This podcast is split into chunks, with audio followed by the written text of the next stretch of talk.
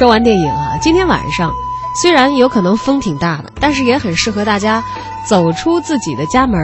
在户外来看一看值得看的东西是什么呢？抬头你看，今晚的月亮啊，超级的大。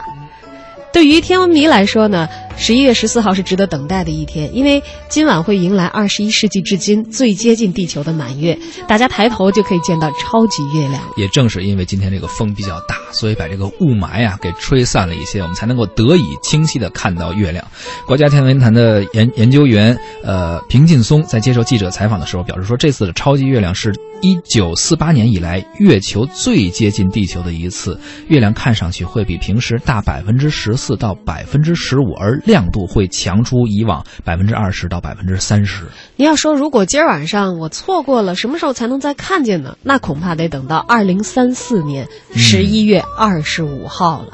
所以呢，这是一个非常难得得的机会、啊，珍惜的计划。超级月亮是一个其实比较常见的一个天文现象，呃。因为什么呢？因为我们都知道，这个月亮有这个新月或者满月的时期，而且这个月亮照着绕着地球转呀，它有近近点和远点、点、远地点，等于他这次是又正好到了近点，同时又是到了满月，所以这个月亮会更大一些。根据测算呢，本次满月将会出现在格林尼治的标准时间十一月十四号的十三点五十二分。北京时间是几点？晚上九点五十二分，不用睡得特别晚也能看见啊。是。最佳的观测时机呢是月亮刚刚升起或者是快落下的时候，尤其是当月亮从地平线升起那会儿，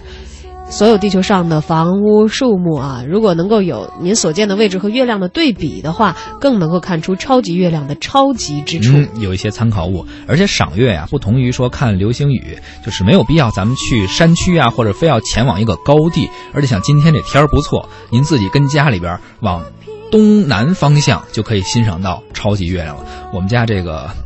西北边的房可能是看不见了，看不见了是吧？但是我想了想，这个对于超级月亮啊，我确实一直都是有想要看一看的这样的一个想法的。以前曾经在一个国家地理的纪录片里头看到，当然它是在野外了，它拍摄好像是驯鹿还是什么动物，一个鹿的影子，然后背后就是一个超级的月亮。到现在我对那个画面都还有印象。而今天呢，居住在城里的我们也可以朝着。应该看的方向啊，到时候我得我得再找，现在有点分不清东南西北。是，可以看着城市的这个天际线和那个超级的月亮相应，会是一种什么样的几十年难遇的一个奇景啊！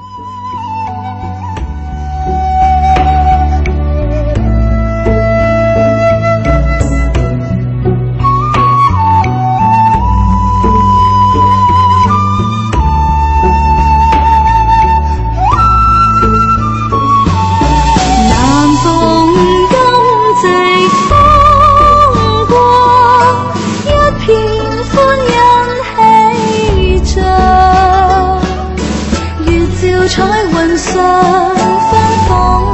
輕涼，如一山阴森。